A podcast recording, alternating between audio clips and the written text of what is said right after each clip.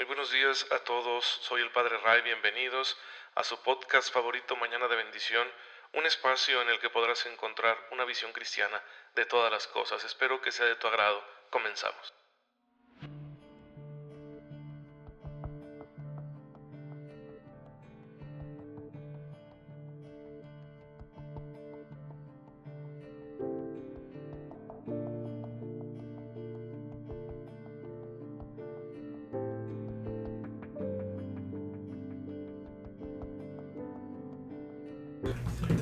Muy feliz lunes a todos los que tienen la bondad de escuchar este podcast, que ya se hizo su podcast favorito con el Padre Ray, mañana de bendición.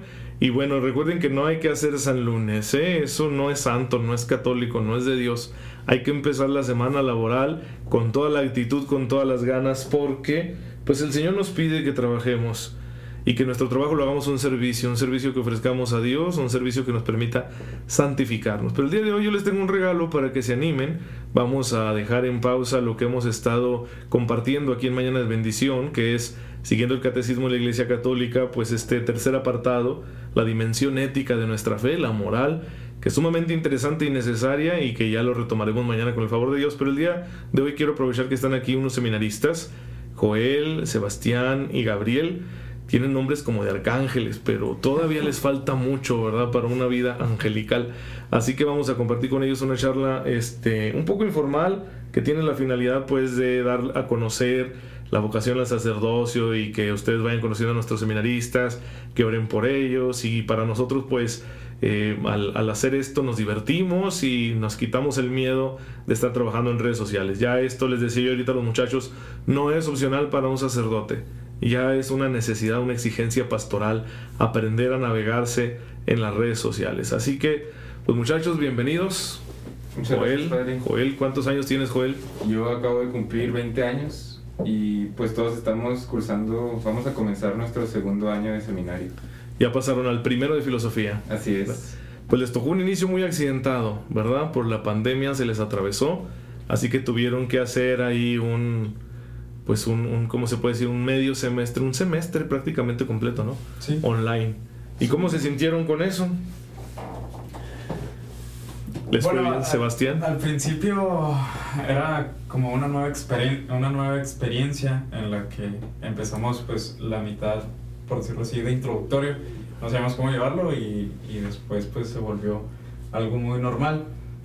Y si bien ya teníamos un proceso anterior académico en, en, las clases presenciales, fue como un nuevo mundo cambiarnos al mundo tecnológico en, en las clases virtuales. Y ahorita pues a, a, mí en lo personal me da bastante miedo porque no soy muy bueno con lectura y precisamente en mi casa no es que no tenga distracciones.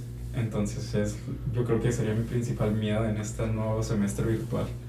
Que ahí es donde uno extraña, ¿no? Lo del seminario. Decir, ah, caray, pues qué, facilidades nos da el seminario para poder hacer bien nuestro proceso formativo. Y a veces no, los no lo agradecemos y a veces descuidamos nosotros eh, esa parte de aprovechar lo que el seminario pone en nuestras manos y bueno, pues ahí tenemos una, una dificultad, pero esta situación de la pandemia pues nos ha hecho agradecerlo, reconocer y agradecer todo eso. Ojalá que pronto se compongan las cosas pues para poder, poder tener de nuevo esas bendiciones. ¿sí? Gabriel, ¿tú qué nos cuentas? ¿Cómo has vivido este reto? Las clases online han sido un poco complicadas para mí porque tengo tres hermanos y los tres hermanos estaban tomando sus clases. El internet a veces no es muy bueno, entonces se trababa mucho. No hay suficientes aparatos electrónicos a veces en la casa, entonces pues no, no es posible llevarlas correctamente. Entonces la neta estoy un poco preocupado por este semestre que yo esperaba mucho las clases de filosofía, entonces sí me agüito un poquito empezarlas online, pero de todas maneras eh, vamos a esforzarnos por aprovecharlo lo más posible. Que bueno, pues esa tiene que ser la actitud. Oye, pero has dicho una cosa que de verdad yo no sé si, si las autoridades académicas lo estén considerando. ¿Qué pasa con las familias numerosas? Donde hay varios niños pequeños que están todos al mismo tiempo con las clases online, tendrán los dispositivos suficientes, tendrán el horario y si sus papás trabajan los dos. A mí me parece que, es una ilusión de verdad que quieran hacer las cosas así en el sistema eh, público de, educación. Me parece muy complicado que realmente todas las familias puedan adaptarse a él cuando existen estas circunstancias, ¿verdad? En un país como el nuestro. Pero bueno, pues todos tendremos que adaptarnos, ustedes tienen que echarle muchas ganas y aprovechar las oportunidades que, que les da su familia, en primer lugar, y que les da el seminario para su formación, ¿verdad? Para continuarla y sí, la filosofía va a ser un, reto estudiarla así, va a depender mucho de ustedes. Yo les recomiendo que hagan muchas lecturas. De hecho, aquí tengo un libro que les puedo vender. que se, llama Historia de las Ideas Contemporáneas. Lo escribió un sacerdote del Opus Dei que es amigo del Papa Francisco, se llama Mariano Facio, él argentino. Y él se dedica a dar clases de, perdón, de historia de la filosofía. Entonces, es- en este libro él nos describe lo que él llama el proceso de secularización, que es eh, que el mundo de, de un tiempo para acá, pues prácticamente desde el siglo XVI, XVII, ha venido sacando gradualmente a Dios, la religión, del ámbito público en la sociedad, hasta llegar a- hasta nuestros días, ¿no? en el que la mayoría de las naciones son naciones seculares, ¿sí? y en, en- aquellos países de tradición católica, pues estamos viendo cómo se va marginando a la, a la religión. Y él, nos describe por qué. Yo creo que eso es muy bueno conocerlo. Así que este señor tiene ese libro muy bueno, muy recomendable. Y, y muchachos, pues para adentrarle a la filosofía no queda más que leer. Leer por su cuenta. ¿Sí? Y puedes comentar con tus compañeros, puedes preguntarle a alguien, ¿verdad? Oiga, este concepto lo leí en tal libro, no lo entendí, me lo explica. Pero la verdad es que si uno no lee con las puras clases, no tienes. Aunque te den muy buenas clases de filosofía. Así que, pues ánimo, ¿qué están leyendo ahorita? Gabriel, tú me habías platicado que estabas leyendo El con... mundo de Sofía. Eh, ándale, ese libro. Iba a decir que con Dorito, pero no, no. Yo creo que con Dorito ya ni lo editan, ¿verdad? Eso era de cuando yo era niño. ¿Qué tal ese libro del mundo de Sofía, Gabriel? Pues está muy padre porque es un- una embarradita de lo que es la filosofía. Es, se trata de una niña que le llegan cartas de un profesor de filosofía que le quiere enseñar. Entonces es como un viaje por toda la historia de la filosofía. Te presenta a los filósofos que fueron, que marcaron una etapa, su pensamiento y cómo el pensamiento en la humanidad ha ido evolucionando con la historia. Está muy sencillo, está muy simple, es muy fácil de entender y está muy padre por eso mismo.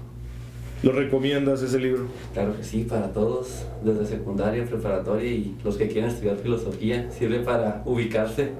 Claro, con más ganas. No, pues qué bien, qué bien que tengas esa lectura. Es un libro bueno que sirve como, como para bajar las defensas que a veces ponemos ante ciertas materias, ¿no? En este caso la filosofía es como relájate, si se puede, ¿verdad? Tiene su lado ameno, qué bien. Tú, Sebastián, ¿qué estás leyendo? Yo. Bueno. bueno ¿O andas de revoltoso, Ah, no, Sebastián? no. La Biblia. Gracias a Dios tengo un hermano que le encanta la lectura y tiene muchísimos libros ahí que me ha recomendado y me ha dicho que estos te van a servir, sobre todo porque él ya pasó por esa misma etapa y me recomienda este te puede servir para estas clases, para esto y pero yo la verdad como no soy muy bueno, muy muy bueno para la filosofía, pues de repente a veces empiezo a leer tres páginas y ya me perdí, tengo que iniciar otra vez y he empezado así con lo poquito y a veces últimamente no he estado leyendo así nada de filosofía, pero quería empezar a leer las tragedias de Sófocles Ok. eh, y me parece, no sé, siempre me ha parecido interesante Edipo Rey y quiero leerlo tal cual y también quería leer a, a Poe con sus novelitas ahí, sus cuentitos, pero no encontró así mucho tiempo. Edgar Allan Poe es, es un- una lectura amena la de, la de Edgar Allan Poe. Pues aquí tengo una, una como colección viejita de clásicos. Siéntanse libres de tomarlos prestados, ¿verdad? Es, muy, muy vieja, pero pues son clásicos, son esas obras que las puedes leer en cualquier momento de tu vida y te van a dejar siempre enriquecido. Y qué bueno que, que te des la oportunidad hasta con la literatura. Es que ya el solo leer te obliga a pensar. Desarrolla tu imaginación, te da vocabulario, te, te abre panoramas culturales, históricos. No siempre tenemos que entrarle de lleno a, a las lecturas filosóficas. Los autores, los filósofos, filósofos son difíciles muchas veces. Es-. Sí, la verdad es que es, es extraño, el filósofo es raro que tú lo lees así y que le entiendes a la primera. La- con la mayoría es como masticar fierros, ¿verdad? O sea, está caray, o sea, ya me está haciendo dudar de todo, ¿no? ¿Qué está diciendo? Bueno, pero así es la filosofía y es necesaria lo van a ver. Me, me, encanta esta frase porque fue la que más me dijeron en el seminario a mí. Lo van a ver en teología. la profunda necesidad que hay de filosofía no se da uno cuenta hasta que estás en teología y dice, ah, caray.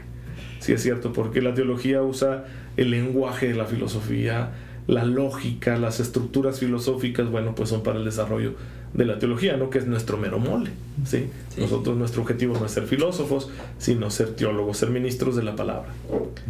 Joel, ¿estás leyendo algo? Pues yo la verdad batallo mucho para la lectura y por eso busco siempre algún libro pues más práctico, más fácil de leer. Y el, el último que he estado así ojeando este es el de Testigos del Señor Jesús, eh, Enrique Ponce de León, creo que es un jesuita, que narra la vida de personajes que acompañaron a Jesús en los evangelios. Está, pues primero habla sobre Dios Padre y va hablando sobre San José, sobre la Virgen María, sobre Saqueo y diversas personas que se encuentra Jesús en su camino y cómo, cómo ven ellos a Jesús. También existe el libro del Señor Jesús que habla más sobre la vida de Jesús. Este, y pues sí es, pues no sé si decirlo ficción, este se podría decir. O sea, pues obviamente son pensamientos como si ellos estuvieran pensándolos, pero pues nosotros no sabemos si fueron así, pero en verdad te ayuda a sentirte, a identificarte como un compañero de Jesús en su vida es como una ficción psicológica, vamos a decirlo así. Sí. De hablarnos de, de, cómo fue para ellos, cómo se sintieron al conocer a Jesús. Eso ayuda mucho, la verdad. Porque aunque sea una mera proyección nuestra, ¿verdad? es, es, bueno, es bonito sentirte inmerso en el Evangelio.